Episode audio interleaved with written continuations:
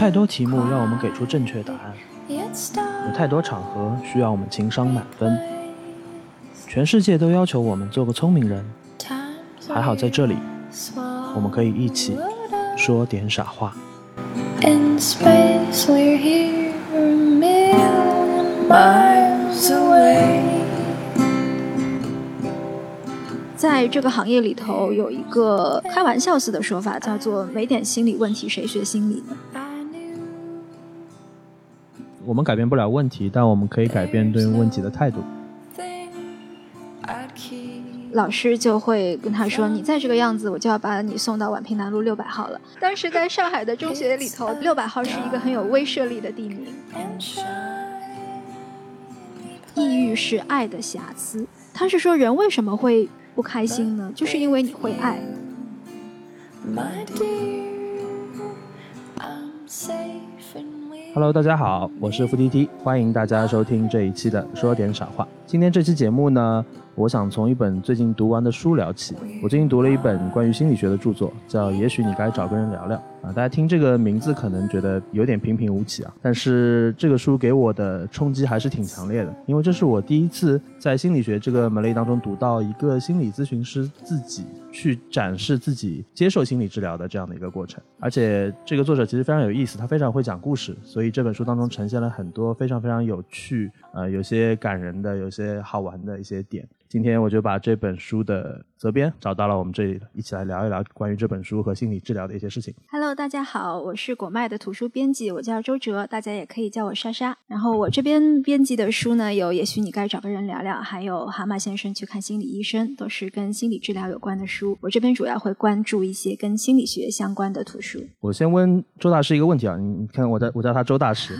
周大师为什么会成为周大师呢？因为他还有一部分的工作或者说兴趣爱好吧，是跟占星相关的。我想问问你，就是占星是科学吗？心理学我们感觉是一个挺科学的事情，占星感觉有点玄学。那这两个东西怎么会同时在一个人身上发生？有结合的可能性的？呃，其实心理学它的发展历程也只有最近的这一百多年嘛，它是一个比较新的学科。那么在以前那么长的时间里头，大家也会有心理问题，然后也会想要去找人诉说。那个时候大家跟谁说呢？可能就是比如说一个宗教呃，对，神父，一个占卜师，或者说是在中国，其实我觉得中医也承担了一些这样的功能。那么占星它其实确实是一门玄学，所谓玄学就是你没有办法用那些科学的定理公式去反复证明它，但是它确实有它的道理。就比如说，你可能会发现你自己的个性、你的行为模式、你遇到的事情，确实会和你的出生的星盘和现在的星象会有一些关联。但是你怎么去证明它呢？其实没有一个科学的东西去证明它，这个就是所谓玄学。那么我在学占星的过程当中，其实我也学了蛮多年，然后。在学到大概第四五年的时候，我就觉得我应该再要去学一些跟心理学相关的东西，因为在做占星咨询的过程当中，你也会需要一些，嗯，就是用现在的心理学的这个方式，怎么样去跟人对话，然后有一些咨询的技巧，有一些包括咨询的伦理，还有一些就是可以用到的方法，我觉得都是在现在的心理学科当中可以去学到的，所以我又去学了心理咨询。蛮有意思的，因为我觉得这两个结合，就是我自己内心的一个小小的疑问啊。那我们再聊到这个书吧啊，我觉得这个书我自己读完了，我还蛮多感触的。嗯嗯，做了很多的圈化。我刚刚也在跟周大师聊，就是我这本书让我觉得最耳目一新的点，就是我之前也看过很多的心理学的大师或者一些心理治疗师吧，或者咨询师，他们讲述。自己的理论和实践，嗯、有一些书非常非常棒，但是总觉得他们是一个权威的形象，或者是一个专业的形象，嗯嗯、但这本书的作者叫 Laurie 是吧？那个对洛丽 Laurie，哥特对哥特利布，嗯对，那个名字比较拗口。洛丽哥特利布他是一个非常坦诚、非常放开的一个姿态来做的，他也讲他的一些。病人吧，也讲他自己的一些经历，甚至把他非常非常私人的，可能在我们大多数人看来会有一点涉及隐私的部分，坦然的放在这个书当中去展示啊。嗯然后这个展示其实前后也会有一个变化的过程，所以我我当时就会觉得说，哎，好像没有看到过一个心理治疗师去公开自己接受心理治疗的过程的书啊，这是我对，这嗯是我非常非常打动我的这个点吧。所以，我们先请周老师来给我们介绍一下这个书的一个你接触到的过程，包括它在译介和引进的过程当中啊、嗯发生的一些故事吧。刚刚 T T 老师说到这个书是他第一次看到心理医生自己说自己去看心理医生的过程，其实这也是这本书为什么会很火爆的原因。因为真的大家很少看到有心理治疗师能够这么坦诚直白的把自己的问题说出来。他们平时都是在来访者面前扮演的一个权威的角色，就是在行话里头说你要去当来访者的镜子，那镜子可能是很客观、很冷静的，你只是在那边反映你对面的那个人是什么样子。至于你自己是什么样，我们觉得在心理治疗里头其实是不重要的，因为在这个空间里头是要以来访者为中心的，所以咨询师他自己的感情、他自己的人生其实是要退后一步的。所以当这个洛丽她把自己的这样一些困扰，把她自己在工作当中她遇到的一些窘境都非常勇敢的说出来的时候，大家是还蛮震惊的。这本书其实有一个很厉害的推荐人，就是欧文亚龙。嗯，他是今年已经九十多岁的一个国际知名的心理学的泰斗。他有时候我看了半个世纪的心理治疗的书，但是我从来没有看到过这么大胆、这么直白的书。因为对于心理医生来说，你要把我也是一个普通人这个事实说出来，其实还蛮困难的。是不是可以在这个角度上说，这本书本身也是洛丽通过她自己的经历和感受，在给心理治疗师或者心理咨询师这个行业祛魅呢？因为我们还是觉得这是一个蛮神秘的行业。是，我觉得他其实在本质上就是想要告诉大家说，我们这个行业是什么样。那在这本书里头，他也写到了很多他们这个行业的一些日常，比如说他说，呃，为什么大家不太愿意把自己的这个真实生活告诉大家呢？他说，其实来访者当他们知道我们也是有血有肉的人的时候，他们可能就会躲开，他们可能就会不信任你了。比如说，你如果在商场里看到一个咨询师，他正在跟他的孩子吵架，他的孩子在大哭大闹，这个咨询师完全束手无策。那个时候，你是不是会怀疑他的专业能力？想他连自己的问题都处理不了，他凭什么来帮助我？所以这个也是大家不太把自己的这一些私人的事情说出来的原因。但其实洛丽她就会告诉我们，我之所以能够帮助你，是因为我也经历过这些这些痛苦的、这些困窘的、纠结的时刻。因为我们都是人，所以我们才能够坐在这里理解你。把这个点说出来，还是挺动人的。把你们嗯某些方面的预期调低，然后大家来一起共情，一起来经历一些事情。周大师，你自己也是这个有心理学的专业的背景的嘛？你自己作为一个有接受过心理学专业训练的人，然后看到这样的一个书，你觉得会有想到一些从业的时候的事情吗？其实我在看到这个书的时候呢，有一个感受是觉得这是我看过最好看的关于心理咨询的故事。就是指好读、是吧？就是它有很多的故事，它确实是在阅读的时候，你会有那种就像看小说或者说是看美剧一样的那种很精彩的，我拿起来就放不下来的感受。嗯，这本书是有两个部分，一个是作者他自己作为治疗师去给他的来访者做治疗的过程，还有一个就是他自己去接受心理治疗，就是他也有没有办法解决的问题，他要去找一个咨询师。这就是在英语里头他们会说这是那个沙发的两边嘛，嗯，就是因为你在。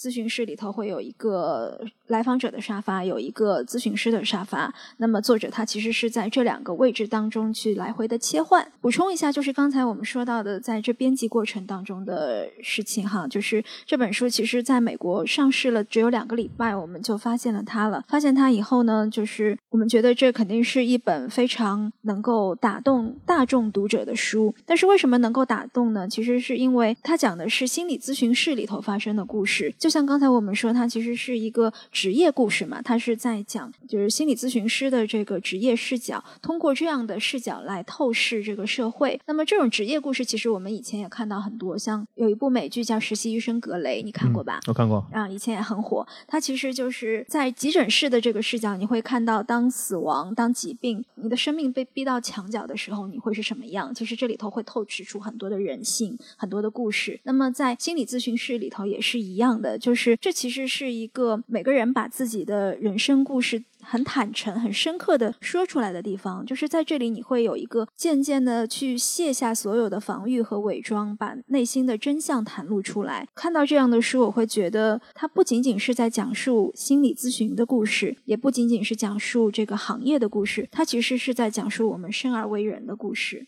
对我自己来说，因为自己以前学过一点心理咨询，那么呃，我会对这个书里头作者他作为一个心理咨询师的成长过程比较感兴趣，因为他也是一个半路出家的咨询师。他原先是一个好莱坞的编剧，曾经有参加过像《老友记》还有《急诊室故事》这些经典美剧的制作，所以也正是因为有他这个独特的职业经历，你才会看到他有那么高超的写故事的技巧。这个是一般的咨询师很少有的。我觉得很有意思的就是他在里头会有一些关于他自己的一些人生的故事的讲述，还有他把这个他自己的人生故事呢，去怎么样去跟他的咨询师就是温德尔说出来。在这个里头其实是有一个也蛮艰难的过程，因为他当时是遭遇了失恋嘛，那他的本来说好要共度一生的那个男朋友突然跟他提出要分手，那原因就是说你有一个孩子，但其实他们在一开始相处的时候，那个男生就知道他是有一个孩子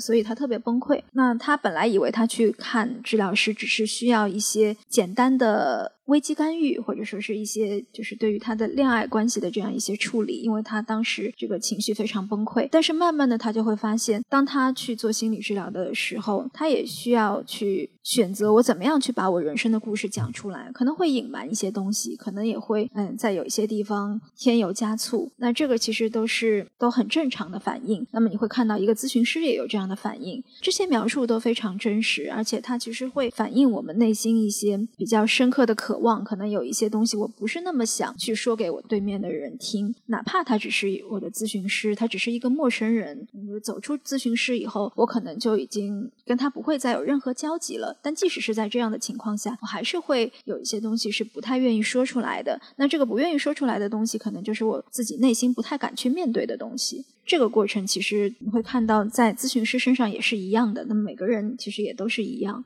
感觉到周大师引进这本书不是没有道理的啊，就是 其实有很多的想法想要表达，我们慢慢来。就是你刚刚讲的那些东西，我觉得都非常有意思。那对我来说，我会把这个书如果要做一个拆解的话，我把它拆解成两部分，一部分就是洛丽作为一个心理咨询师，他自己去接受别的咨询师的治疗。啊，他会袒露他自己的人生的一些经历，包括这些经历给他带来的冲击啊，带来的改变和成长。另外一部分是他自己在做心理咨询和治疗的时候，他面对的那种各种各样的病人，包括他跟病人怎么在彼此的身上产生新的成长。我其实是觉得这个两部分对我这种读过一些心理。书籍，但是还是比较外行的人来说是有不同的面向的。他自己的故事呢，我会觉得首先比较大的冲击是那些故事本身。嗯，比如说你刚刚讲到的，其实这本书当中对他形成最大冲击的就是有一个其实相处甚欢的男朋友突然之间跟他提了分手。虽然这个问题不是突然爆发的，但是这个情节是突然之间发生的。这个发生让他很崩溃，让他觉得为什么会这样？他有小孩这件事情本身就像你刚刚说的，我没有做任何的隐瞒，你都知道的。然后临了了，到了感情比较稳定。考虑下一步发展的时候，突然之间我要面临失恋的这样的一个很很沉重的打击。除此之外，他其实还有一些很有意思的，就在我们看来可能会有一点打引号的离经叛道的行为，比如说。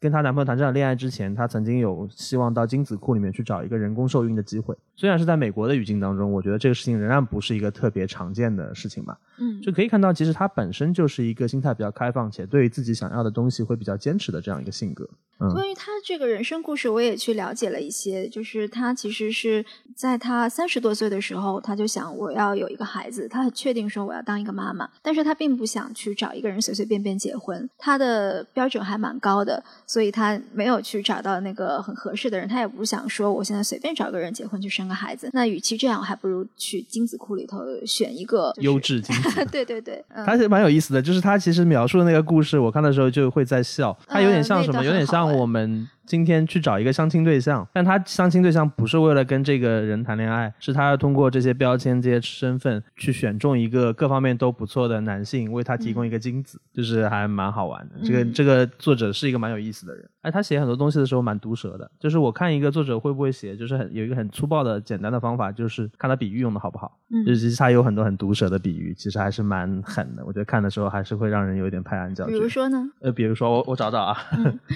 就是他第一次进到他自己要接受心理治疗那个医治疗师吧，咨询师、温德尔的那个房间里面，他发现温德尔的那个咨询室的整个的构造跟普通的那个咨询室不太一样。对对对，对，比如说普通的咨询师，他形容说是有一个比较安全的逃生通道的，这什么意思呢？就是说离门近一点的位置嗯。是、通常是咨询师做的，就万一发生一些突发情况，或者说来访者的情绪不太稳定，甚至会有一些暴力行为的时候，比较好好走。我当时听到这个逃生通道的时候，可能我比较外行，可能是个行话啊，但我就觉得这个还蛮好笑的，应该是他夸张了的一个说法吧？其实不是，啊，是吗？真的要逃生啊？他这样的还好，就是有一些精神科医生，他可能还是会面临一些真的是会有危险的、有攻击性的来访者，所以他们真的是会有逃生通道的。呃，我之前有一个老师，他就是在医院里头的这个精神科的大夫，那他说他有一个特别特别厚的那个病历本，像砖头一样，他放在桌上就做一些记录，但其实也是可以作为防身防身工具具是吧嗯，哦，真的啊、你就是做这个做这个行业有那么多还是会有一些风险是吧？会有一些。然后就是类似于这种，我其实觉得还是蛮好玩的。嗯就是他，我当然在看一个心理治疗师或者心理咨询师的故事，但是他同时也是非常有趣的人在讲述他独特的人生经历，是的，作者很毒舌，可能也是因为他是射手座，因为射手、啊是吗？射手座还是周老蛮师来给我们指点星盘了。嗯呃，还有一个我觉得有蛮有意思的点是，我我觉得他肯定是写他写他自己的这个来访者的时候，他其实肯定是经历过大量的筛选的嘛。对这个筛选的标准，一方面可能是因为故事性，另外一方嗯面我自己会有一些感觉，就是他其实也是在通过这些案例和他背后所遭遇的困境和所可以提炼的那些问题和标签，就做一些心理治疗的科普。比如说啊，我们可以借这个机会来做做科普。比如说嗯，它里面有提到一一次心理治疗的单次标准是五十分钟，是吧？嗯，为什么是五对十分钟啊？你问这个问题，我还特地去查了一下，因为我其实一直是知道五十分钟，但不知道为什么。然后原因是说，人的注意力集中时间最佳的时间是四十五分钟。重。啊、所以它可能会有一些开头的这个寒暄，最后的收尾呢，最后中间给你四十五分钟是比较精力集中的时间，所以它是一个固定的流程的设置。再多的话，就其实有点太长了，你会很疲惫，你可能精力没有那么集中，或者有时候情绪太过强烈，最好是局限在一定的时间段里头。嗯，好的，还有很多啊，比如说，其实我刚刚跟周大师用了不同的两个词，周大师用的词叫来访者，我刚嗯一开始用的一个词，我觉得可能是要顶着锅盖说的，叫病人，就是嗯。这是一个其实有一点微妙或者有一点不太政治正确的称谓嘛，还是可以这么说。如果是去看心理咨询师，就是你在医院外面的话，我们一般是叫来访者的，嗯，因为这个其实我们是想去掉他一些就所谓的像病歧视的意味，嗯嗯，，或者就是让大家就是负担不要那么重嘛，就不要觉得我我去做心理咨询就已经是个病人了，其实是想去掉这个部分的。但是如果是在医院里头，比如说这个心理科，他们其实是可以说病人。现在比如说你刚说的心理咨询嗯和现在我们大家经常会讨论开玩笑的时候都会提到的，比如说宛平南路六百号嗯嗯这种专业的医院的精神科是吧？嗯嗯。呃，就是怎么去区别他们？区别他们，其实你从医生的这个角度去区别的话，很简单，就是医生是可以开药的，但是心理咨询师是没有处方权的。更加简单的可以这样来看吧，就是如果是像六百号这样的地方，他会更关注的是病症，他会关注症状，帮你去缓解症状。但是心理咨询它其实并不是会去接那些就是会定义为疾病的人。如果是这样的人的话，就我们国家的一些规定，他会认为你作为一个咨询师，你是没有办法，你是没有资质接这个对疾病的诊断和处理的，嗯你应该把它转介给精神科医生。但是其他的，就是如果是跟人沟通、跟人聊天的话，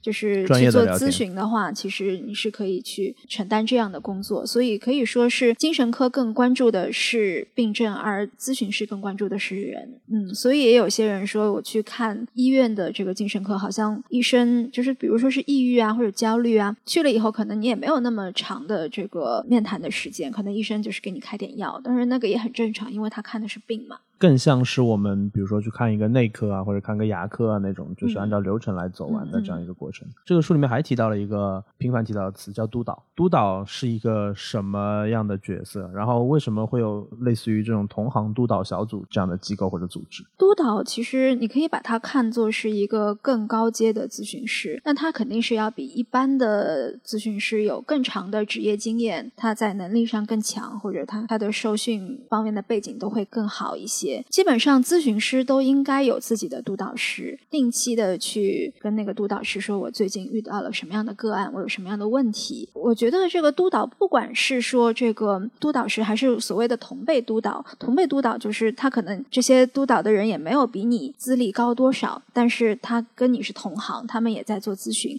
你们可以一起讨论这个案例。我觉得为什么要有督导，其实是因为心理咨询其实往往是一对一的过程嘛。就比如说我跟你在这边聊天，没有第三个人听到我们的谈话，因为我们的对话内容也是保密的，我不能说给别人听。那么我作为咨询师的话，我是不是有正确的？去判断你现在遇到的问题，我有没有给予你好的一个回应、共情和回复？这些东西可能我自己身在此山中，我没有很好的去进行判断。这时候我需要引入一个他人的视角，无论是同辈也好，还是老师的那个督导师也好，他都是会给咨询师一些不同的看法。那如果说我在这个案例里头我已经做得很累了，我觉得我帮不到这个人了，但是我去督导一下，说不定我就有办法，我又打开了新的天地。所以这个是很有必要的一个过程。这是我看到这本书当中涉及到一些核心的概念或者一些基本流程的时候的一些疑问吧。我觉得这个疑问都是可以在网上查证的，但是它放在故事当中去呈现，放在一些个人的讲述当中去呈现，其实还是蛮有意思的。对，就是这种科普跟我有意识的概念式的去解决我的这种困惑是完全不一样的。嗯，那我们还是说回这个书啊，我们刚刚说了，就这个洛丽是一个非常非常有经验的这样的一个心理咨询师，但是呢，他的人生又遭遇了很多人。无论是他的年龄或者他的境遇，会比较常见的那种兵荒马乱的状况。这种情况在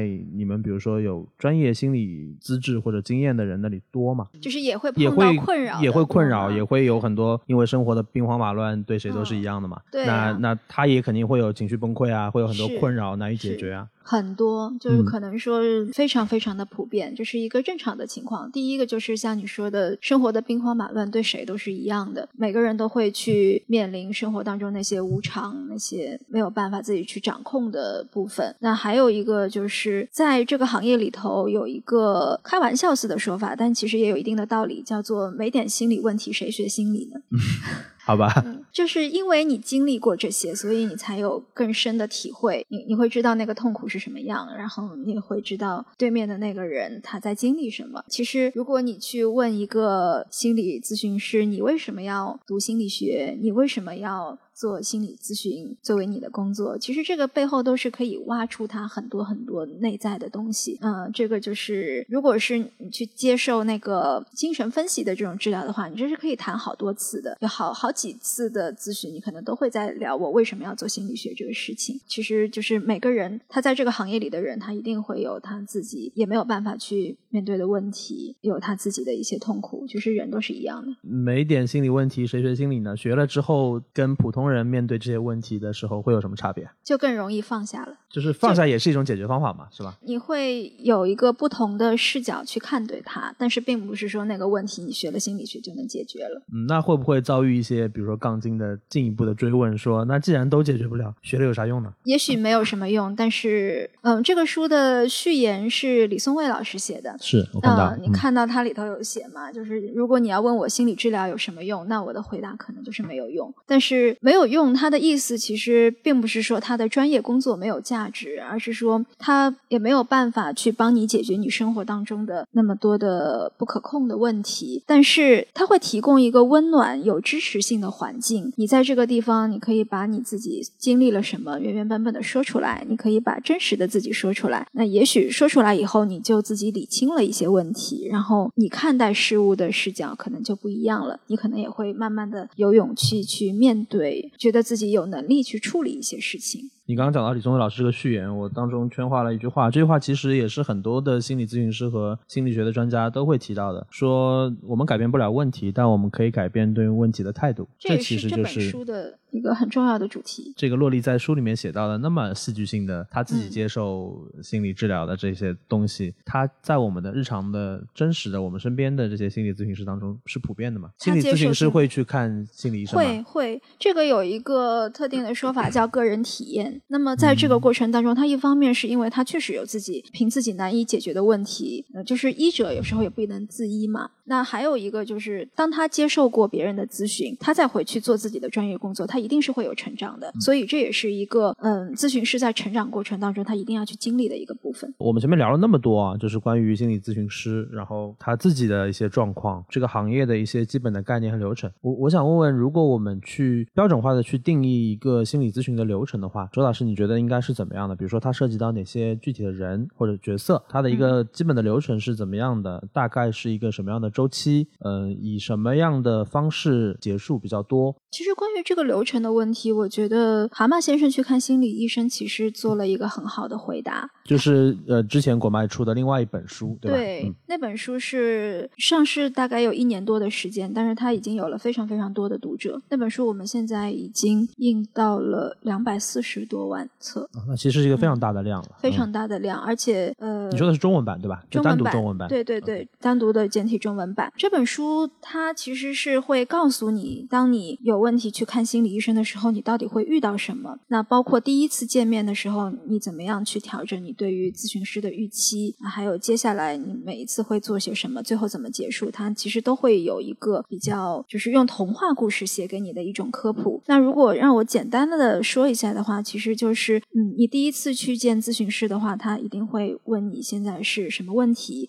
以及你希望我怎么帮助你。那么你会对你的问题有一个大致的陈述。那么咨询师他可能一开始做的事情就是他会问你一些问题，他是为了收集信息，然后基本上你的前面几次咨询都是在收集信息，然后慢慢的才进入一个调整的过程。每次咨询就是标准的流程是五十分钟，那它是一个固定的设置，包括在心理咨询里头，我们现在会觉得最好的方式还是面对面。嗯、虽然现在因为疫情啊，这个网络咨询比较多，但是嗯、面对面的好好处是没有办法代替的，就是面对面你有很多非言语的信息，你的肢体的语言，你的整个人的这个表现，它都会是一个信息的传递，这是一个形式。那么关于时间，其实它应该是一个固定的设置，比如说每周一次，或者有的人是每两周一次，这都是可以的。但是相对要比较固定，这个固定其实也是给来访者提供一种安全感和稳定感的方式。这个过程肯定是全程是呃私密的。如果说咨询师他说我要拿你的案例去呈报给我的督导师，或者说我要去做一些我的学术方面的整理啊，或者要去像洛丽这样出版啊，他一定是要来访者再去做一个书面同意的，不然其他情况下你都应该是一个完全私密的过程。至于要多少次咨询，这个就不是很确定了。其实一般的咨询师，如果是一个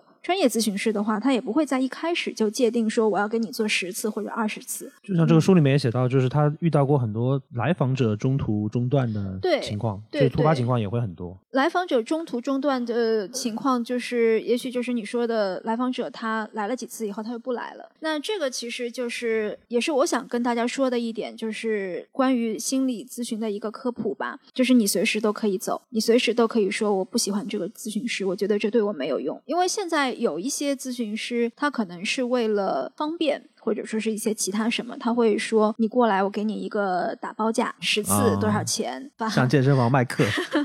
对，有的人甚至还会说我再送你一个课，但其实这样子是不太正规的做法。正规的做法应该是来一次，一次一次来收一次的，钱，根据进度对，根。据进度判断到底需要多少次。你刚说到，就是说，因为每一个案例它都涉及到隐私，它哪怕需需要公开，或者说需要跟同行去讨论，都需要有一定的授权。但是我想，就是一定还是有一些相对比较宏观的数据是基于这些已经得到授权的案例的。在这些数据当中，我不知道周大师了不了解，就是目前比较集中的或者比较普遍的去心理咨询的动机原因是什么？基本上都还是遇到了生活当中的一些困扰，就比如说有的人他可能呃只是一段时间陷入了抑郁的情绪，那这可能是一个比较轻微的情况，因为我们每个人其实都会有抑郁的情绪出现。但如果这个情绪持续很久，并且它影响到你的工作能力，影响到你的人际关系，那它可能就会演变为更加严重的一个，比如说抑郁症这样的疾病，你可能就没有动力起床，没有能力去工作，包括像现在焦虑症的人很多，焦虑症它会体现为一些身体方面的疾病也蛮多的。这样的情况，其实大家就会到了一种我觉得我没有办法去靠自己的力量处理的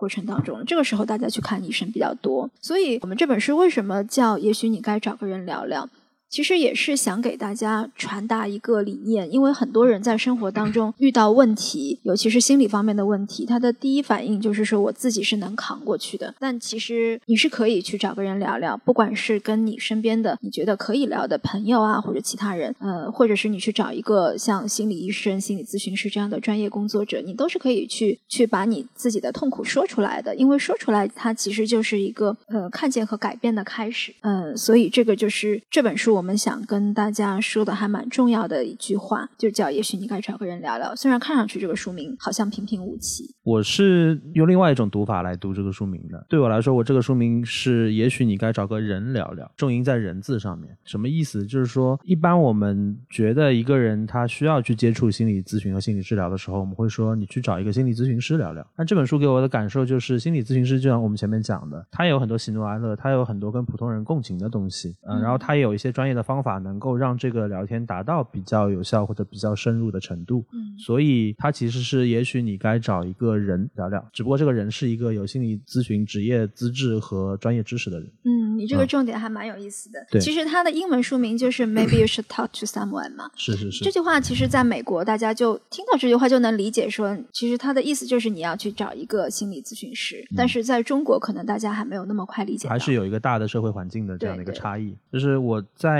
当中做了一个我自己觉得最重要的圈话，就是是关于洛丽讲到他自己对于心理咨询师的这样的一个界定的。他说，如果你对于治疗的期待是一个小时充满同情的点头，那你就来错地方了。治疗师确实会对你表示鼓励，但我们只会鼓励你的成长，而不是鼓励你瞧不起你的另一半。我们的职责是要理解你的看法，但不一定要赞同你的观点。心理治疗既要求你对自己负责，又要求你袒露自己脆弱的一面。我们不会直接把来访者引导至问题的核心，而是推动他们自己走向目的地。因为只有靠一己之力，一点一点的发现真理，才是最有力的真理，是人们会认真的去面对的真理。我觉得这个对我来说就是很好的，或者说很准确的概括了心理咨询师和来访者在他们进行沟通的过程当中的一个本质吧。就是说我不是帮你解决问题的，我是要引导你自己去找到问题和解决问题的。这其实我们理解起来我觉得不难啊，但是我们想象一下，应该会有很多无力感，会有很多。手足无措的，或者说问题得不到解决，来访者觉得自己的诉求也没有得到很好的解决的这样的时刻吧。心理咨询师是怎么去面对和解决这种自己的工作过程当中的这种无力感？其实他就是要去面对一个无力感。我们在对自己的生活的时候，其实已经会有很多的无力感。去帮助别人的时候，那当然就像书中洛丽说到，他有患有癌症的来访者，那他没有办法去帮他解决这个癌症的问题。还有已经是。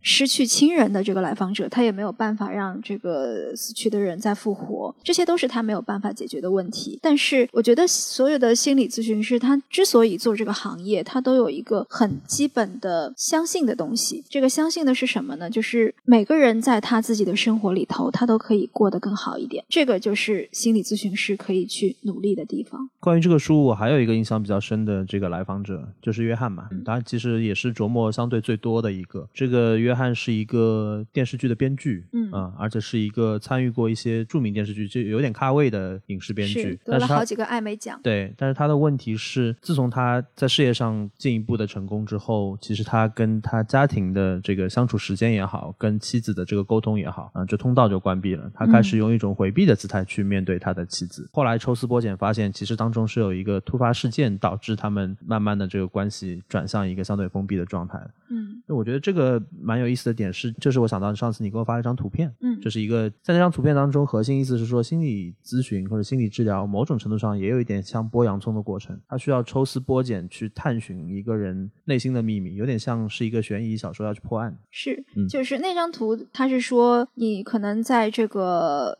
生活当中，你遇到很多问题，就像一盘散沙，你可能找不到很多很多点之间的联系。但是一个好的咨询师，他就能在这里头把那些重要的连点连起来，变成一个有意义的画面。这就是一个抽丝剥茧，慢慢去看见真相的过程。这也是很多咨询师在这个咨询的过程当中，他会去做的一件事情。因为其实你想，每次的这个咨询见面只有五十分钟嘛，那可能一周一次，那你要得有多少次你才能听到一个人完整的故事呢？一个人他可能有很多很多的人生故事，他都没有办法跟你分享。那他讲的这些东西，可能他讲了一半，但是他又隐藏了另一半。也许他没有说出来的另外一半才是更重要的信息。那你怎么样去慢慢的看到他那些隐藏起来的部分，并且把其中有意义的东西找出来？这个就很考验咨询师的功力。所以我的问题是说，呃，像这样的一个剥洋葱的过程，或者说把一盘散沙的那些点状的东西变成一个可见的图案、图景的这样的一个过程，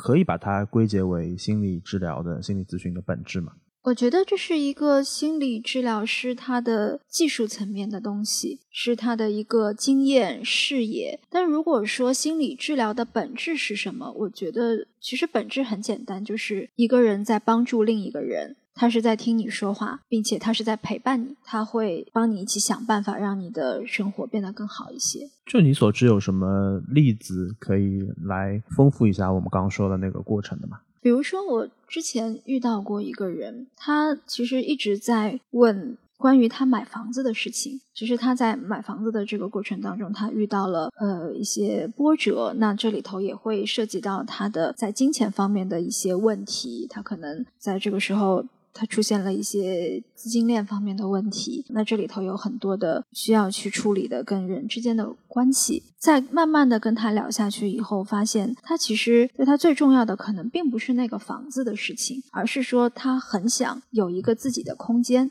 那么他为什么那么想要有一个自己的空间呢？其实是因为他跟他的原生家庭、跟他的父母之间有一些问题。那么这个问题呢，就是导致了他的个人的价值感有一个严重不足的状况。他其实一直是在想办法，想要去证明自己的能力，想要去告诉他的父母说我是有价值的。同时，他也想要去在空间上确实是去做一个切割。其实，在这个过程当中，你会发现他自己的这个成长的过程，或者说是他的跟他父母之间的这个情感问题，其实才是他生活当中那个最核心的东西。那么由这个出发，他才会引申出他后面的一些金钱的问题也好，或者说是这个房子，或者是他跟他。先生跟他的其他家人之间的关系，其实他最后会有一个他的主题。如果说我们放到心理治疗当中了，我们就会看到他最后的那个主题其实是他的家庭的关系。是不是可以有一个共同的路径，就比较粗的，就是说，通常一个来访者他会带一个很具体的生活当中的问题来，对，慢慢的通过聊天，通过沟通，你会发现这个问题背后对应的一些深层次的一些心理上的诉求，或者心理上上的一些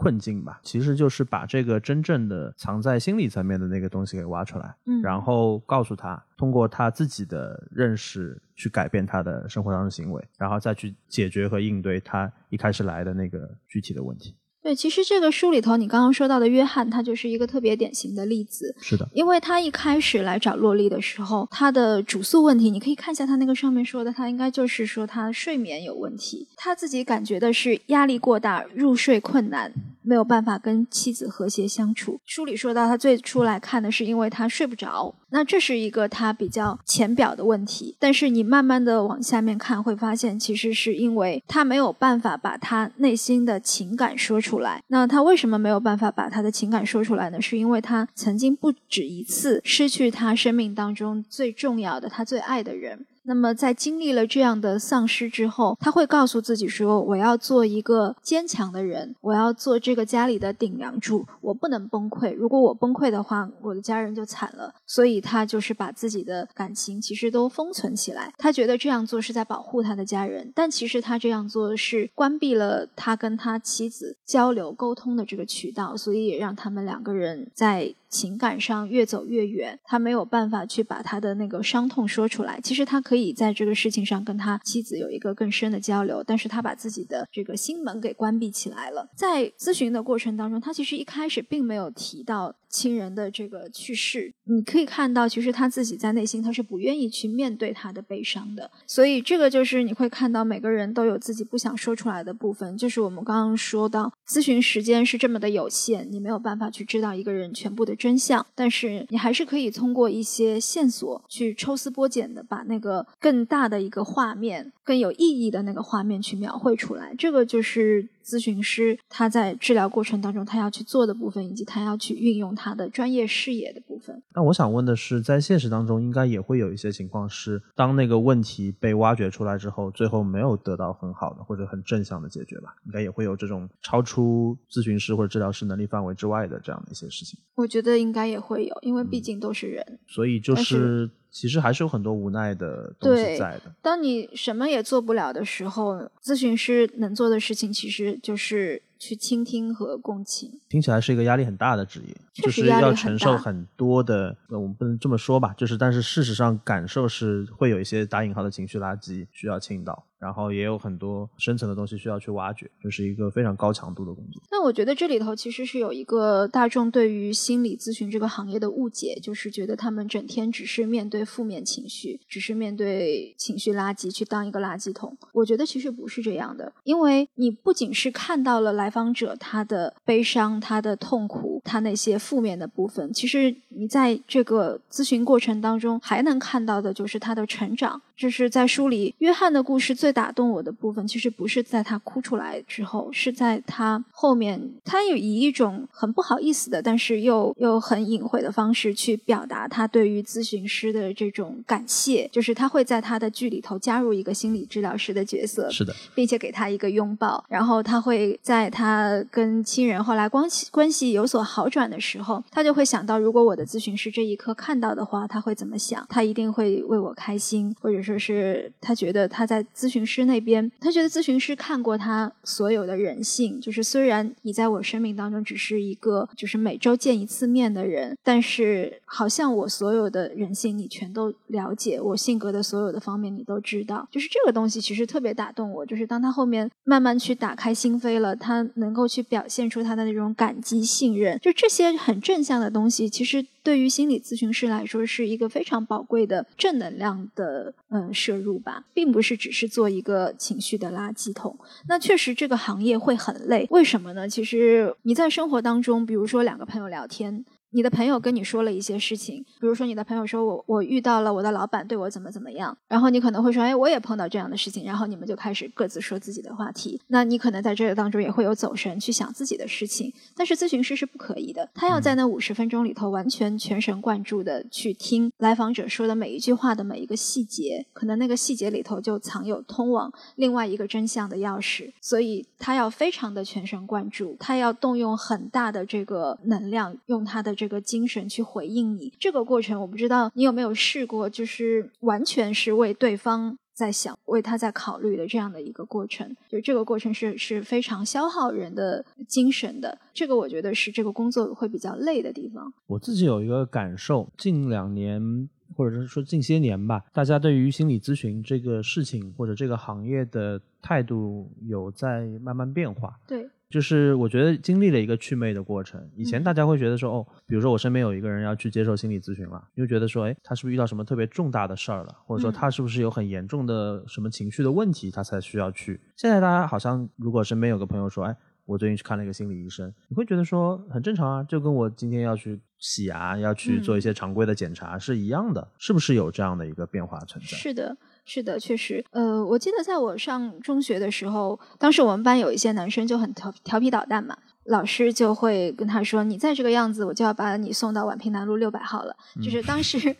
当时在上海的中学里头，特别是那些就就可能也不是特别出色的学校吧，就是六百号是一个很有威慑力的地名，大家都知道这个意味着什么。但是到了现在，就是我身边可能就会有朋友跟我说，我前一阵子遇到什么问题，我去宛平南路看过了，大家都很正常的来面对这个。遇到月饼买不到的问题，呃，就是大家会觉得这个地方也没有那么可怕。就我自己去过，发现人很多，没有想到会有那么多的人，走廊里都站满了人。我每次开车经过宛平路那一段的时候，因为它对面又是龙华医院嘛，都走不通，那段路就堵得要命，这两边的车都在出来，然后每次看到门口的车，全部有有人在指挥进出。是是，大家现在对这个事情比较能看开一点了，但其实还没有到那么开放的程度。你前面讲了一个语境的差别嘛，你有提到这个书的英文书名的时候，嗯，你说如果在美国，如果你跟一个人说你该找个人聊聊的时候，他就会天然的想象说你这个话的潜在意思是不是要找一个心理治疗师？但是在国内，如果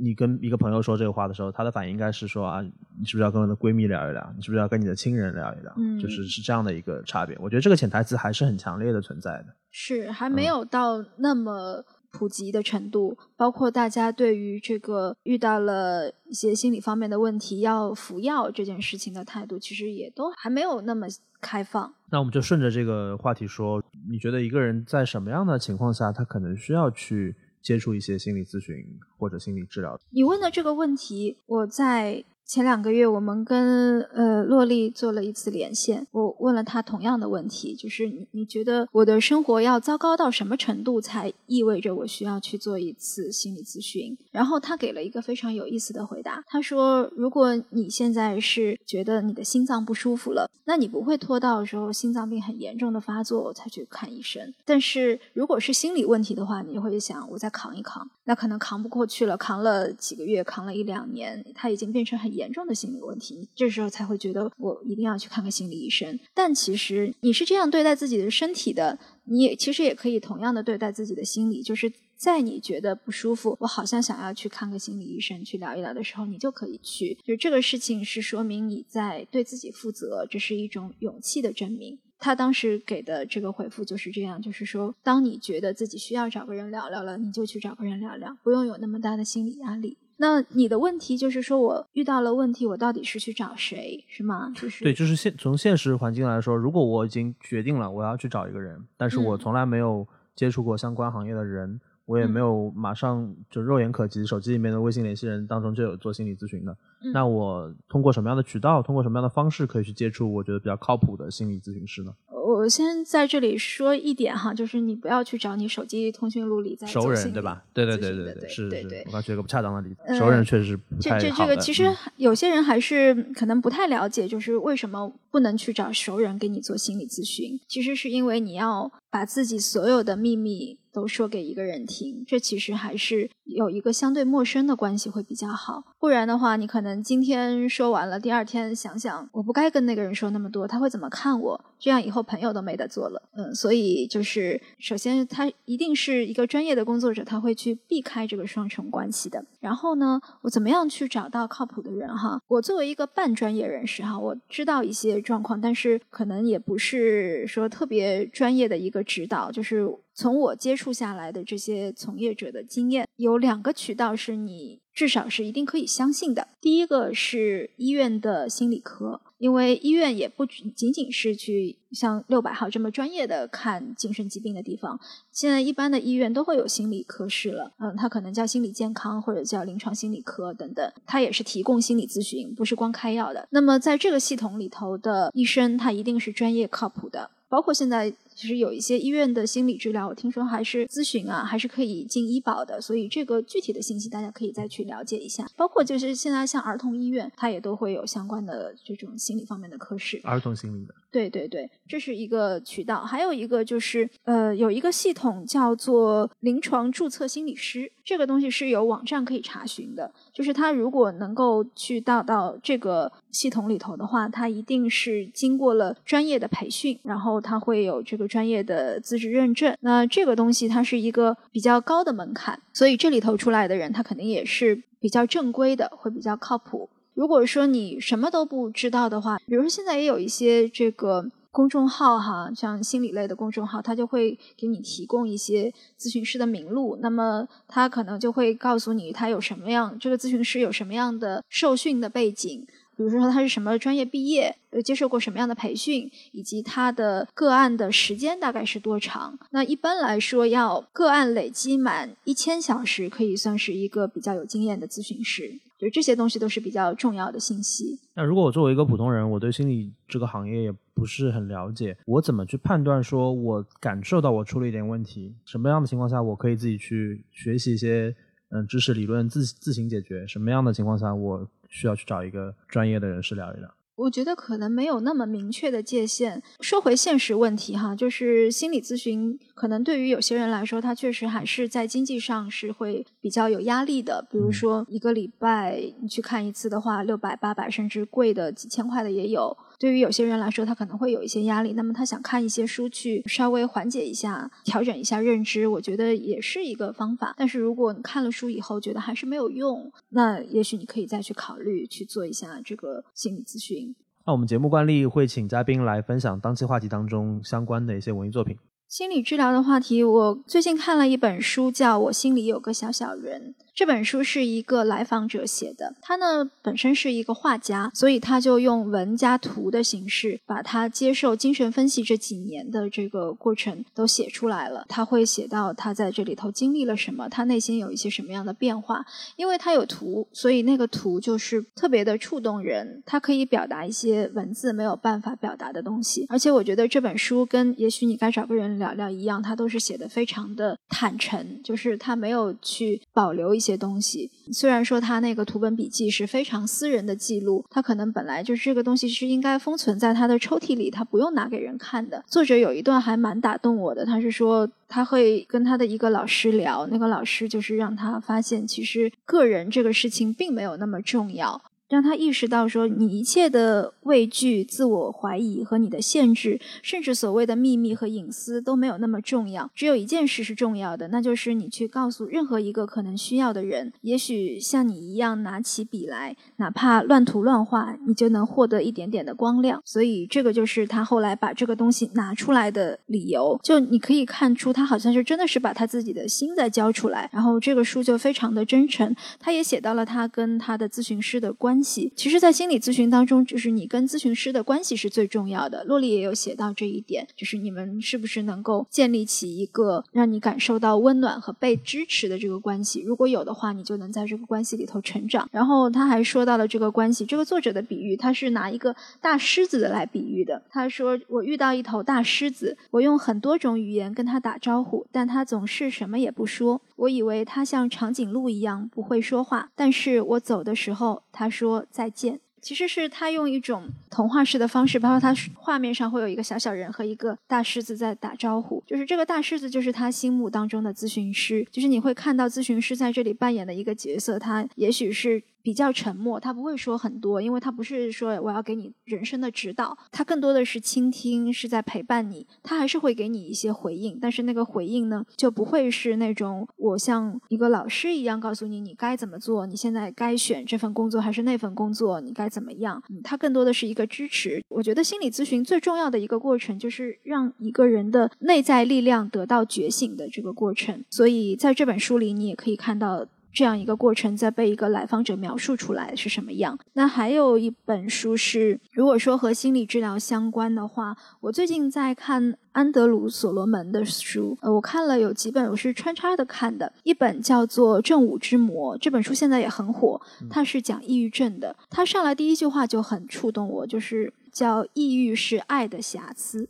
他是说人为什么会不开心呢？就是因为你会爱。也许你该找个人聊聊，里头也是说到的，就是你跟亲密的人在一起，你一定是会伤到他们，也会被他们伤害的。这个是亲密关系的附属条款。但是所谓亲密关系的意义，就在于它有可以被修复的空间，你还是可以在这个关系当中去一起一起成长，一起去处理它的。这个《正午之魔》这本书，它其实很厚，但是它写的方式还是比较有它的这个文学性。它还有。一本书叫《背离亲缘》，英文叫《Far from the Tree》。它这个话是来自于英语里头有一句俗语，是说那个苹果掉下来也不会离树太远，就是意思是说孩子跟他们的父母总是还比较像。但是他写的这本书《背离亲缘》里头写的就是那些滚得很远，跟树已经没有什么关系的苹果，这些孩子，就是他可能有一些是特殊儿童，比如说有自闭症的孩子。呃，有精神分裂症的孩子，他的父母该怎么样去看待这样的一段特殊的生命经历？我觉得这个特别的动人，因为作者也有在 TED 上面做一些演讲，他讲了两段我都看了，一段是讲抑郁的，一段就是讲这个他跟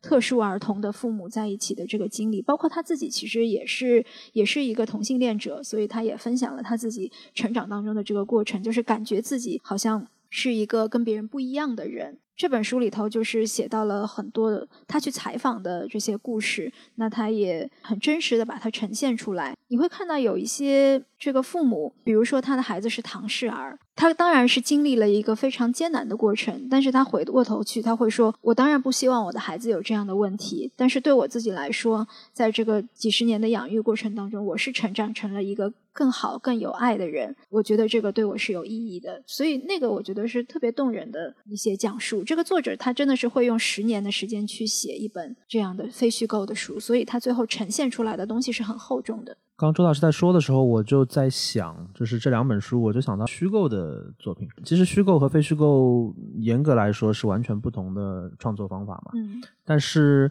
其实有很多东西是共通的，比如说你刚刚讲小小人，他把心理咨询师比喻成狮子的时候，我在想，我最近这段时间在重看杨马特尔那个《少年派》，《少年派的奇幻漂流》。就是它当然不是一个严格意义上纯心理学的这样的一个作品，它是有很多隐喻在的，但它通过人和动物在海上漂流的这种极端情境去呈现人的心理，然后人怎么去看待动物或者他眼中的动物。就是这其实是一个很有意思的话题，跟你前面讲的那个是，我觉得是有一点共同之处的。我今天其实就是想从一本书聊起嘛，然后我觉得这本书对于我来说是很有触动的。也许你该找个人聊聊。你说来很惭愧，我自己截至目前为止三十多岁的人生里面，还没有找过一个专业的心理咨询师来聊过一些问题。我觉得一方面可能是因为我会有一种错觉，觉得我希望自愈，然后不是说我没有问题，我觉得每个人其实都会有问题。另外一方面，我觉得我可能在自愈的过程当中，好像也还。还好，就比如说像看这本书的过程，我觉得我也得到了很多启发和成长。是，我觉得也不用惭愧，就是如果是吧？如果你觉得现在这样 OK，那就很好啊。嗯，但是我我的意思就是说，我其实没有太多的这个跟心理咨询行业的从业者聊天的经历，也不太了解这个行业。那我希望今天这期节目能够借这本书，包括周大师的讲述，来给大家来普及一下这个行业的一些基本情况，然后也希望大家对这个行业有一定的了解。那如果大家觉得有需要或者有进一步去跟这个行业接触的这样的一个想法的话我觉得也可以根据自身的情况去持续的去推进它多读一些好看的心理学的书然后如果有需要的话接触一些专业的心理学的人士对大家来说应该是一个其实就在眼门前并没有那么遥远的事情。那谢谢大家收听这一期的说点傻话我们下期再见拜拜。拜拜。